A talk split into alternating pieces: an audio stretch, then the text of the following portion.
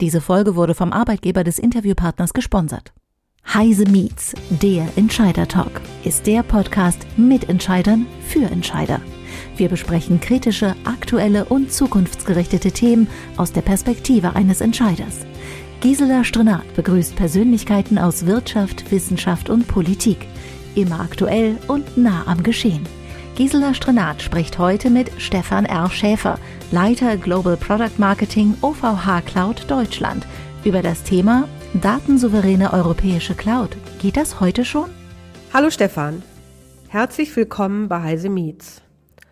Als wir darüber gesprochen haben, dass es eine datensouveräne europäische Cloud bereits heute gibt und du mir gesagt hast, du arbeitest bei OVH Cloud, musste ich erst einmal googeln. Ich muss gestehen, ich kannte das Unternehmen bislang nicht. Eventuell geht es ja einigen Zuhörern so wie mir. Wer ist eigentlich OVH Cloud? OVH Cloud oder OVH Cloud, wie wir das auf Englisch gerne sagen, ist ein französischer Cloud-Provider, deswegen kann man auch OVH Cloud sagen. Äh, OVH steht äh, im Französischen für En vous héberge, also wir hosten sie sozusagen. Äh, und H ist ein äh, Cloud-Provider, der in der im französischen Norden bei Lille in Roubaix sein Headquarter hat und schon über 20 Jahre im Markt ist und äh, vor allen Dingen in Frankreich äh, sehr erfolgreich mit seinen Cloud-Produkten unterwegs ist und der äh, auch in Europa einer der größten äh, Anbieter von VMware Private Clouds überhaupt ist. Gibt es eine Geschichte hinter OVH Cloud oder Auverge Cloud? Ja, die gibt es tatsächlich. Ähm, OVH Cloud hat begonnen, äh, der, der Founder von äh, OVH Cloud ist Octav Klabar, äh, zusammen mit seinem Bruder Miroslav. Äh, und die haben äh, gar, ganz am Anfang äh, eine, ein Patent entwickelt für wassergekühlte Server. Äh, und das ist im Grunde auch der, der Nukleus, aus dem alles entstanden ist, weil äh, die Wasserkühlung von Servern ermöglicht eine besondere äh, Power Usage Efficiency ähm, und damit auch sehr günstige Operationskosten. Aber wassergekühlte Datacenter waren vor 20 Jahren alles andere als normal und sind es auch heute noch nicht sehr, äh, noch nicht sehr verbreitet. Und wir sehen, ähm, dass äh, wenn ich ein Watercooling äh, in einem Datacenter haben möchte, dann muss ich im Grunde alles selber bauen. Ich kann nicht einen Server von äh, einem Standardhersteller wie Fujitsu zum Beispiel nehmen, weil der ist ja meistens wie alle unsere Rechner äh, luftgekühlt. Das heißt, da ist auf der auf der CPU sitzt also ein äh, ein kleiner Fan drau drauf. Und das ist äh, eben genau das, was wir nicht tun. Das heißt, wir mussten äh, alle unsere Server anpassen und mussten müssen alle unsere Server umbauen. Äh, haben deswegen also ein Watercooling in den Server eingebaut. So einen kleinen Wasserkreislauf kann man sich sehr schön mal anschauen, wenn man so einen Server anschaut. Der hat dann so einen Wasserkreislauf über dem Server selber, über dem der CPU drauf oder der GPU, je nachdem. Äh, und erfordert dann auch natürlich, dass das gesamte Datacenter anders gebaut wird, weil wenn ich jetzt in ein normales Datacenter reingehe, wie wir das äh, so aus der Welt kennen, dann sind die immer sehr laut, weil da sehr, sehr viele Lüfter aktiv sind. Das ist bei OVH Cloud eben nicht der Fall, weil bei uns fließt eigentlich Wasser. Wir müssen aber natürlich den Wasserkreislauf auch so bauen, dass er zu den äh, einzelnen Servern hinkommt. Und das bedeutet, dass äh, dieser, diese, äh, dieses Patent des Watercoolings für, den, äh, für die Server auch dazu geführt hat, dass OVH Cloud eigene Datacenter brauchte, weil sie nämlich eine eigene Datacenter-Architektur benötigen, die eben das Watercooling dabei hat. Und das äh, hat äh, dann am Ende zu einer sehr großen Autarkie auch geführt, weil äh, die, die Server müssen selber gebaut werden, die Datacenter müssen selber gebaut werden. Es ist alles quasi selbst gemacht, aber basiert eben alles auf diesem ursprünglichen Patent zum Watercooling. Spannend. Nun seid ihr aber ja nicht nur in Frankreich und in Deutschland. Wie viele Standorte habt ihr eigentlich in Europa? In Europa haben wir äh, etwa sechs Standorte. Weltweit sind wir bei über 30 Standorten. Äh, in Europa sind wir sehr stark in äh, Frankreich logischerweise unterwegs. Da haben wir natürlich in äh, Roubaix und Gravelines, das ist ja, wo unser Headquarter ist, Data Center. Wir haben auch in Straßburg ein Data Center. Wir sind aber auch außerhalb Frankreichs in Europa unterwegs. Das heißt, wir haben hier in Deutschland zum Beispiel ein Data Center in Limburg. Das kennt jeder. Die Franzosen sagen immer Frankfurt dazu, weil sie nicht so genau wissen, wo Limburg liegt. Aber eigentlich ist es natürlich Limburg. Aber es gibt auch ein Datacenter in, äh, in Warschau und eins in UK in der Nähe von London in Erith.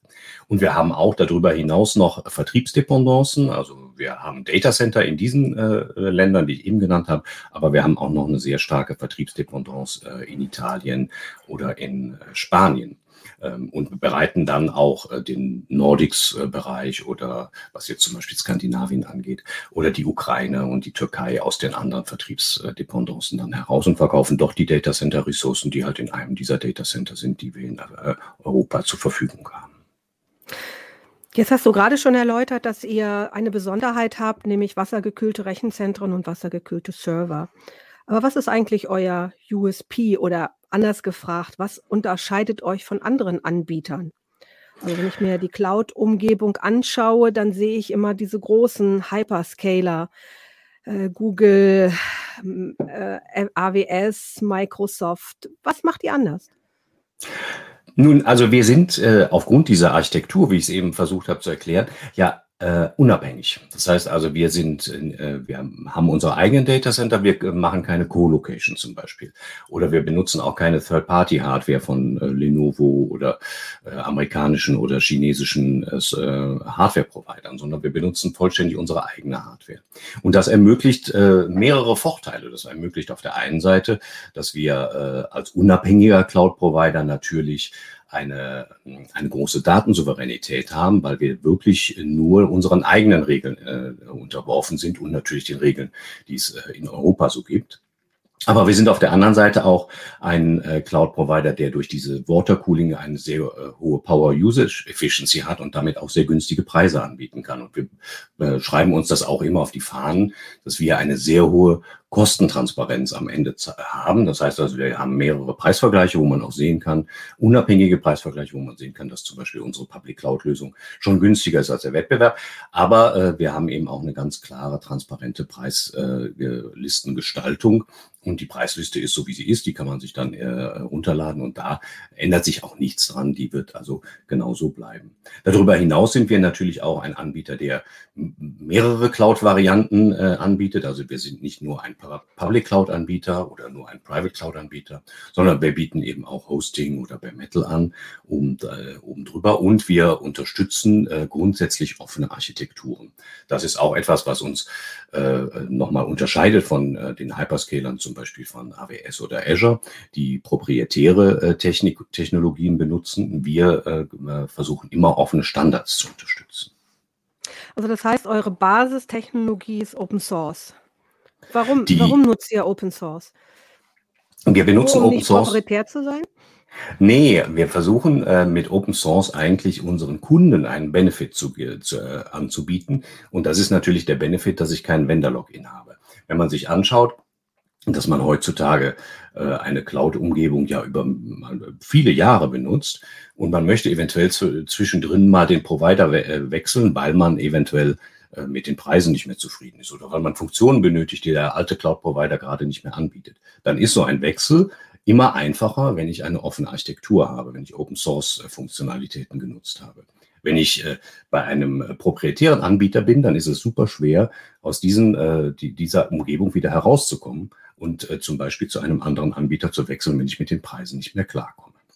Und deswegen unterstützen wir Open Source so besonders und haben zum Beispiel unsere Public Cloud basierend auf OpenStack. Also das heißt, äh, wenn ihr Open Trusted Cloud seid, äh, dann muss ich ja, wenn ich wechseln bin, wechseln will, wieder zu einem Anbieter gehen, der auch Open Trusted Cloud hat. Sonst werde ich ja wieder proprietär, oder? Das wäre ja ein Rückschritt. Das ist genau richtig. Also äh, wenn man ein Open Source Unterstützer ist, dann kann man zwischen allen Open Source Anbietern wechseln, aber natürlich nur zwischen den Open Source Anbietern. Das ist aber schon ein Schritt nach vorne. Wenn ich äh, bei AWS bin, kann ich eben nur bei AWS bleiben, weil AWS ist proprietär oder bei Azure bin ich eben bei Azure. Bei uns kann man äh, zu anderen Open Source Anbietern wechseln, wie zum Beispiel äh, die Open Telekom Cloud. Das ist auch, die ist auch ein OpenStack basierte Cloud. Da könnte man zum Beispiel hinwechseln, ohne dass man äh, allzu viele technische Veränderungen an seiner Umgebung vornehmen kann oder muss. Nun haben wir ja in Europa ein neues Cloud äh, Gaia X. Gaia X äh, will ja eigentlich zum Teil das Gleiche, was ihr auch schon habt, eine offene, äh, datensouveräne europäische Cloud sein, basierend auf Open Source. Und äh, meine Frage jetzt, habt ihr Einfluss auf Gaia X oder wird Gaia X komplett äh, an euch vorbei entwickelt? Es ist dort ein Konsortium gebildet worden, wo auch sehr viele französische Einflüsse reingehen, nicht nur deutsche oder andere europäische. Wie steckt ihr äh, in Gaia X mit drin? Wir sind äh, Founding Member von Gaia X, weil wir äh, schon ganz am Anfang gesehen haben, dass Gaia X eigentlich zu 100 Prozent, wie du auch gesagt hast, zu unserer Architektur und zu unserem Setup passt. Also man sagt ja auch gerne, unsere Firmen-DNA passt eins zu eins zu Gaia X. Das ist im Grunde fast dieselbe, ähm, weil wir äh, natürlich genau diese äh, Offenheit und die äh, ähm, Unabhängigkeit von zum Beispiel dem Cloud Act in Amerika oder chinesischen Regulatorien haben wollen und unterstützen und eben auch bieten, weil wir ja äh, so eine Architektur haben, die uns vollständig unabhängig macht. Deswegen als Gaia X 2019 aus der Taufe gehoben wurde vom französischen und dem äh, deutschen Wirtschaftsministerium, waren wir von Anfang an dabei und sind sogenannte Founding Members. Es gibt ja heute den Unterschied zwischen Founding Members und Day One Member. Und wir sind eben einer von 22 Founding Members gewesen und arbeiten auch sehr stark mit. Also der heutige CTO von Gaia X war eh früher bei äh, OVH Cloud äh, in der Techno äh, Technik ähm, tätig. Und was wir eben versuchen mit Gaia X zu machen und auch mitzuarbeiten und mitzugestalten, ist diesen europäischen Standard.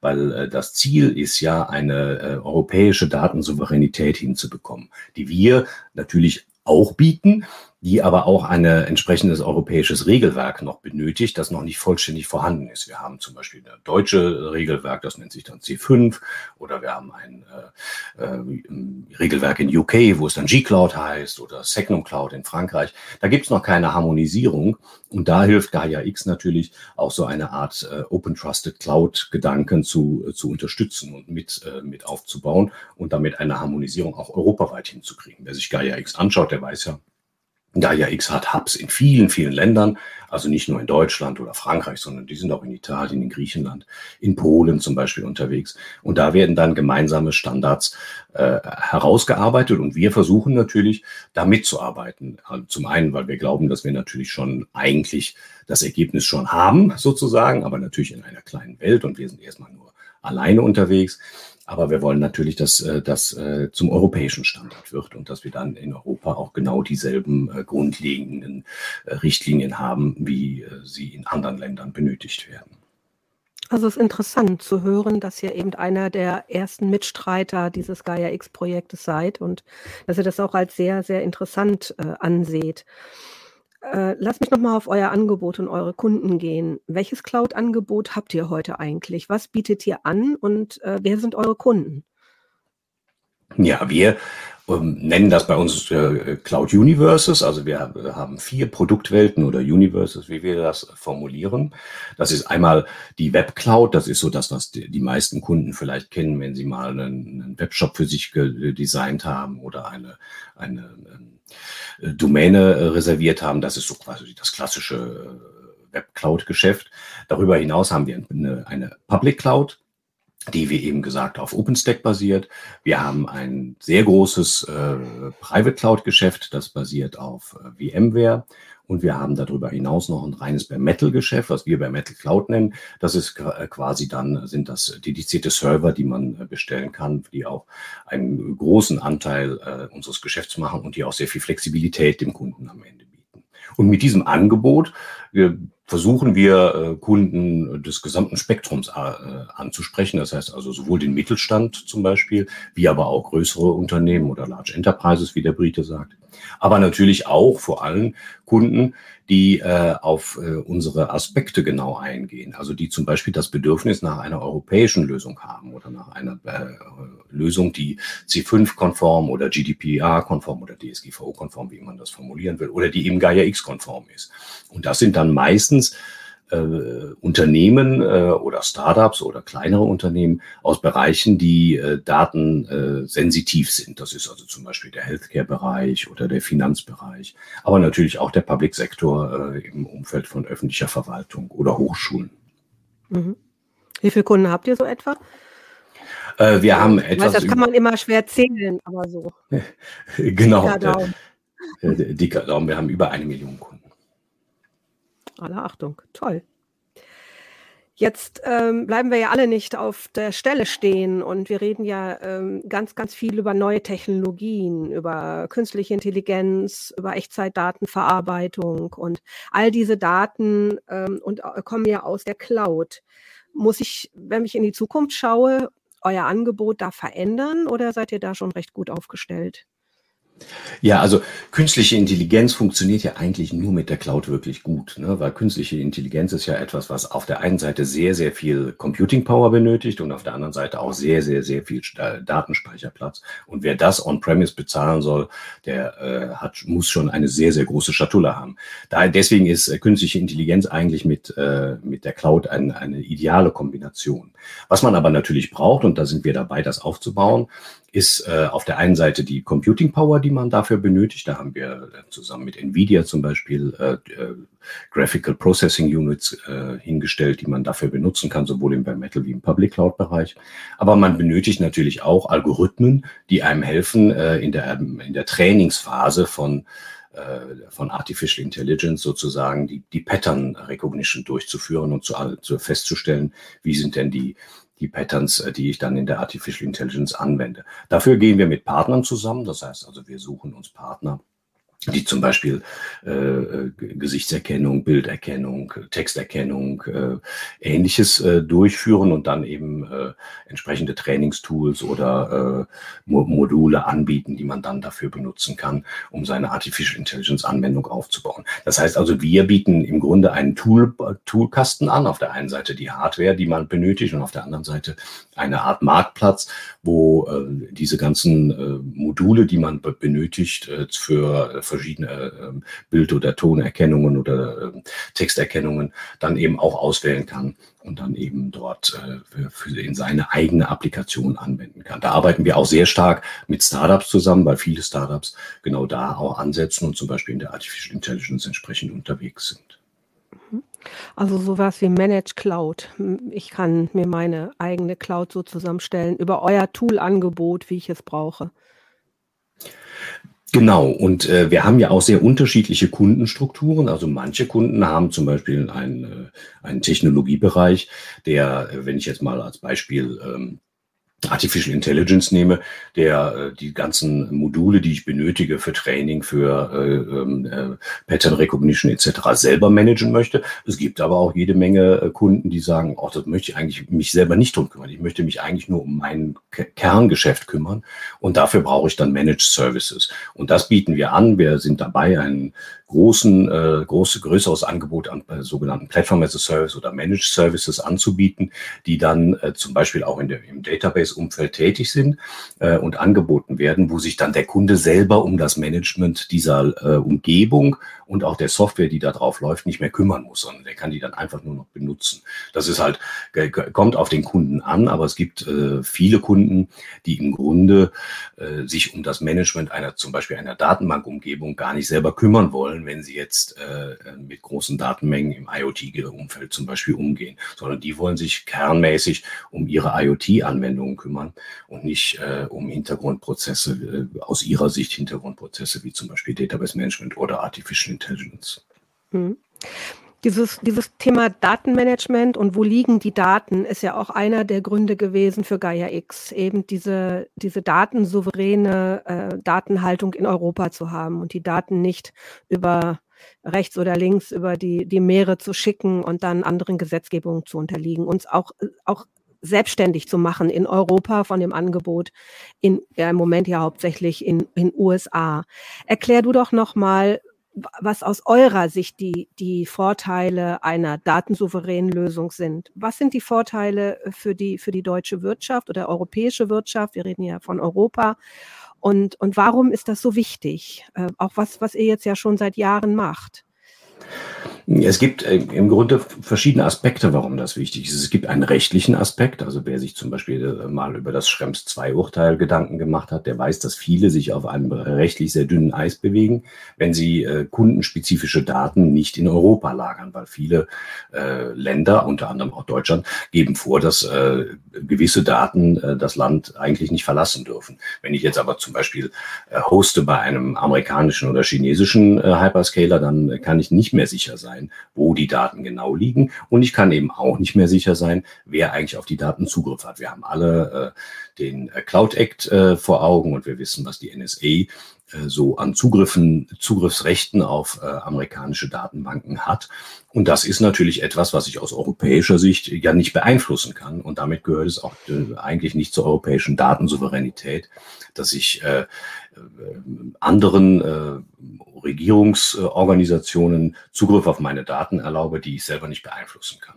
Und das ist halt der, der juristische und auch ein bisschen vielleicht auch moralische Aspekt, den wir hinter europäischer Datensouveränität sehen, wo wir sagen, okay, wir wollen sicherstellen, dass es, und das will ja auch Gaia X, dass wir eine äh, Data Center Umgebung haben, in der wir nur europäische äh, Datenregelungen ähm, anwenden und wo auch nur europäische äh, Zugriffsrechte erlaubt sind und wo ich auch zu jeder Zeit weiß, wo meine Daten liegen und wer Zugriff darauf hat.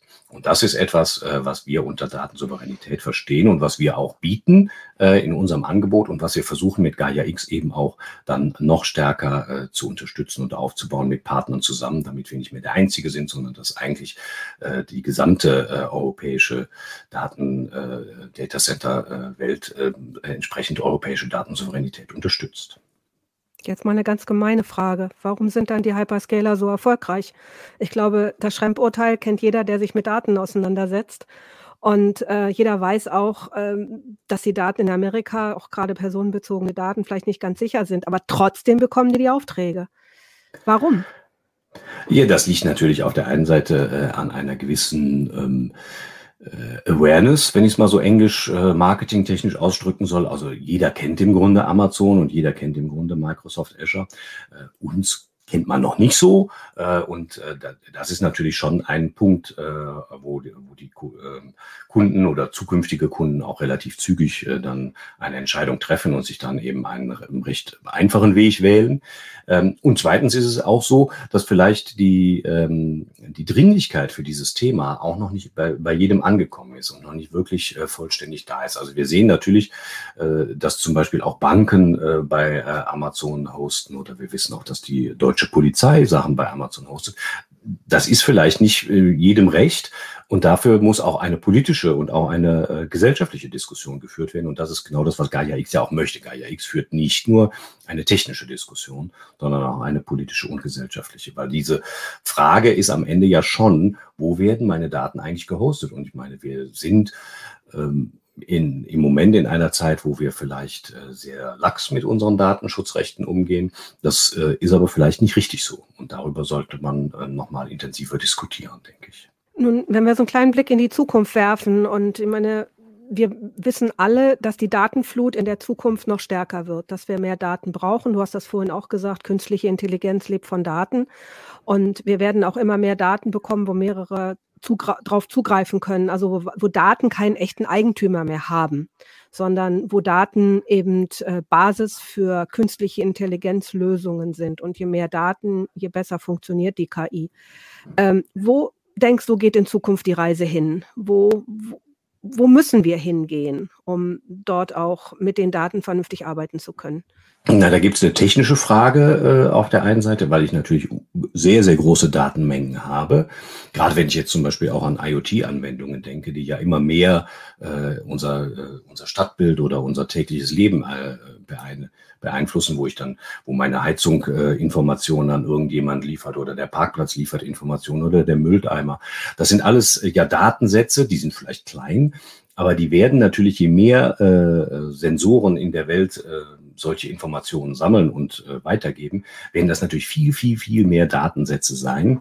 Und die haben dann verschiedene äh, Schwierigkeiten. Auf der einen Seite muss ich natürlich einen, einen, einen sogenannten Data Lake aufbauen. Der ist, das kann man schon nicht mehr Datenbank nennen. Das sind ja äh, ganze Meere von Daten, äh, die wir benötigen, die dann aber auch äh, relativ simpel und einfach zugreifbar sein müssen, weil natürlich äh, der, der die, die Mülltonne schickt dann eben zweimal am Tag ein Update äh, an, ein, an ein Datacenter und das muss dann eben auch relativ zügig und äh, effizient ausgelesen werden können. Und dafür brauche ich halt die entsprechende Technologie dahinter. Und das ist dann meistens eine, zum Beispiel eine High-Performance-Computing-Technologie, die es äh, dann erlaubt, mit großen Datensätzen, wie das heute schon äh, bei CERN zum Beispiel der Fall ist, äh, zu arbeiten und auch in einer akzeptablen Zeit zu arbeiten und diese dann eben auch entsprechend auszuwerten. Das heißt also technisch gesehen äh, erfordert das äh, starke ähm, starke Datacenter, die entsprechende äh, Zugriffszeiten ermöglichen, die entsprechende Data, äh, Databases ermöglichen. Auf der anderen Seite natürlich auch klare äh, und sichere Zugriffsmöglichkeiten, dass ich also in der Lage bin, über sichere Wege auch meine Daten zuzugreifen und eben dadurch, dass jetzt so viele äh, Sensoren zum Beispiel in meinem Datacenter kommunizieren, ich dadurch nicht mehr ein Sicherheitsrisiko reinhole, weil dann plötzlich das Datacenter äh, mit über, über zu viele unsichere Kanäle kommuniziert werden. Oder kontaktiert werden kann. Das muss natürlich auch sichergestellt werden und das ist dann das nächste, äh, was wir äh, als Schritt, äh, wenn ich nicht nur das Data Center, sondern eben auch die Zugriffslogik anschaue, als nächstes bearbeiten müssen, wo wir dann eben sichere Datenzugriffsmöglichkeiten haben und dann eben auch die Security in den Data Centern weiter sicherstellen können. Weil natürlich die Daten am Ende können auch missbraucht werden und sie sind ja, erstmal ist es ja ein recht dummer Datensatz, sage ich mal, wenn der Parkplatz sagt, er ist belegt oder er ist nicht belegt. Aber was man halt alles daraus machen kann, wenn man es kombiniert mit Location-Based äh, Informationen von meinem Handy zum Beispiel äh, oder äh, anderen äh, Informationen über den Verkehrsfluss drumherum oder was auch immer, dann sind da plötzlich Möglichkeiten und Kombinationsmöglichkeiten drin, die äh, security-technisch und privacy-technisch schon eine Relevanz haben äh, und eben eben auch Rückschlüsse zulassen, die wir vielleicht nicht jedem äh, erlauben möchten. Und dafür ist dann technische Security und eben auch Datensouveränität wieder ein ganz wesentliches Thema. Das ist ein, das ist ein schöner, schöner Abschluss, weil der Podcast, der vor dem, unserem jetzigen Gespräch äh, äh, läuft, äh, kümmert sich um Quantencomputing. Also da äh, habe ich einen Gesprächspartner zum Thema Quantencomputing. Und eigentlich gibst du jetzt, eine Woche später, die Antwort auf das, was Quantencomputing irgendwann tun muss, nämlich diese riesen Datenmengen, die ihr in euren äh, Cloud-Rechenzentren habt, dann auch so zu verarbeiten, dass ich in Echtzeit die Daten bekomme, die ich in dem Moment brauche. Habe ich das richtig so verstanden? Genau, genau. Das ist ein Aspekt, äh, der ganz wichtig ist und der mit Quantencomputing jetzt äh, gerade besonders stark äh, in den Fokus kommt, wo dann die technische Analyse äh, dieser Daten halt in Echtzeit auch äh, erforderlich ist. Weil ich meine, wir sehen ja, äh, dass immer, immer mehr Informationen gesammelt werden, aber es hilft mir ja natürlich nichts, wenn diese Daten dann 24 bis 48 Stunden rumliegen, bevor ich sie auswerten kann. Weil in vielen Fällen, wenn ich jetzt zum Beispiel an ähm, ja, autonomes Fahren denke, dann müssen diese Informationen in Realtime ausgewertet werden, damit ich auch in Realtime reagieren kann. Weil zum Beispiel bremsen muss das autonome Auto sofort. Ne? Das muss es aber auch wissen und das weiß es halt, weil gewisse Daten in einem Datacenter eben in Echtzeit ausgewertet werden. Und das ist dann äh, genau der Knackpunkt, wo ich sage, äh, wo, Quantencomputing äh, genau ansetzt und sagt, okay, wir haben Unmengen von Datensätzen, wir brauchen aber auch eine Echtzeitauswertung. Und da setzt genau das an. Seid ihr als OVH Cloud auf diese Zeit eingestellt? Könnt ihr damit, arbeitet ihr da schon dran? Entwickelt ihr da bereits? Ja, wir sind äh, im Umfeld High Performance Computing und Quantencomputing schon unterwegs. Wir sind noch nicht überall so, dass wir schon äh, vollständige äh, endkundenfähige Produkte haben, aber wir sind auf dem Weg dahin und arbeiten daran und wollen das so schnell wie möglich natürlich auch dann äh, in den Kunden anbieten, dass sie das selber benutzen können und selber buchen können in unseren Data Centern. Also hervorragend für die Zukunft aufgestellt, das verstehe ich daraus. Das denken wir so. ja, Stefan, vielen Dank. Vielen Dank, dass du uns einen Einblick in die Cloud-Welt gegeben hast, aber auch, dass du uns erläutert hast, wer OVH Cloud ist. Jetzt weiß ich's. Und äh, ich glaube, jeder Zuhörer, äh, der diesen Podcast hört, ähm, kann euch dann auch anders einschätzen. Das würde mich sehr freuen. Ja, uns auch. genau. Und äh, wenn noch Fragen sind, kann man mich natürlich auch äh, gerne so nochmal kontaktieren über LinkedIn oder wo auch immer. Super, vielen Dank für das Angebot. Ich danke dir. Das war Heise Meets, der Entscheider-Talk. Beim nächsten Mal begrüßt Gisela Strenat Dr. Rainer Ballnuss, Leiter der Stabsstelle Digitalisierung bei der Senatorin für Kinder und Bildung der Freien Hansestadt Bremen zum Thema Schule digital. Was muss noch passieren? Wir freuen uns auf Sie.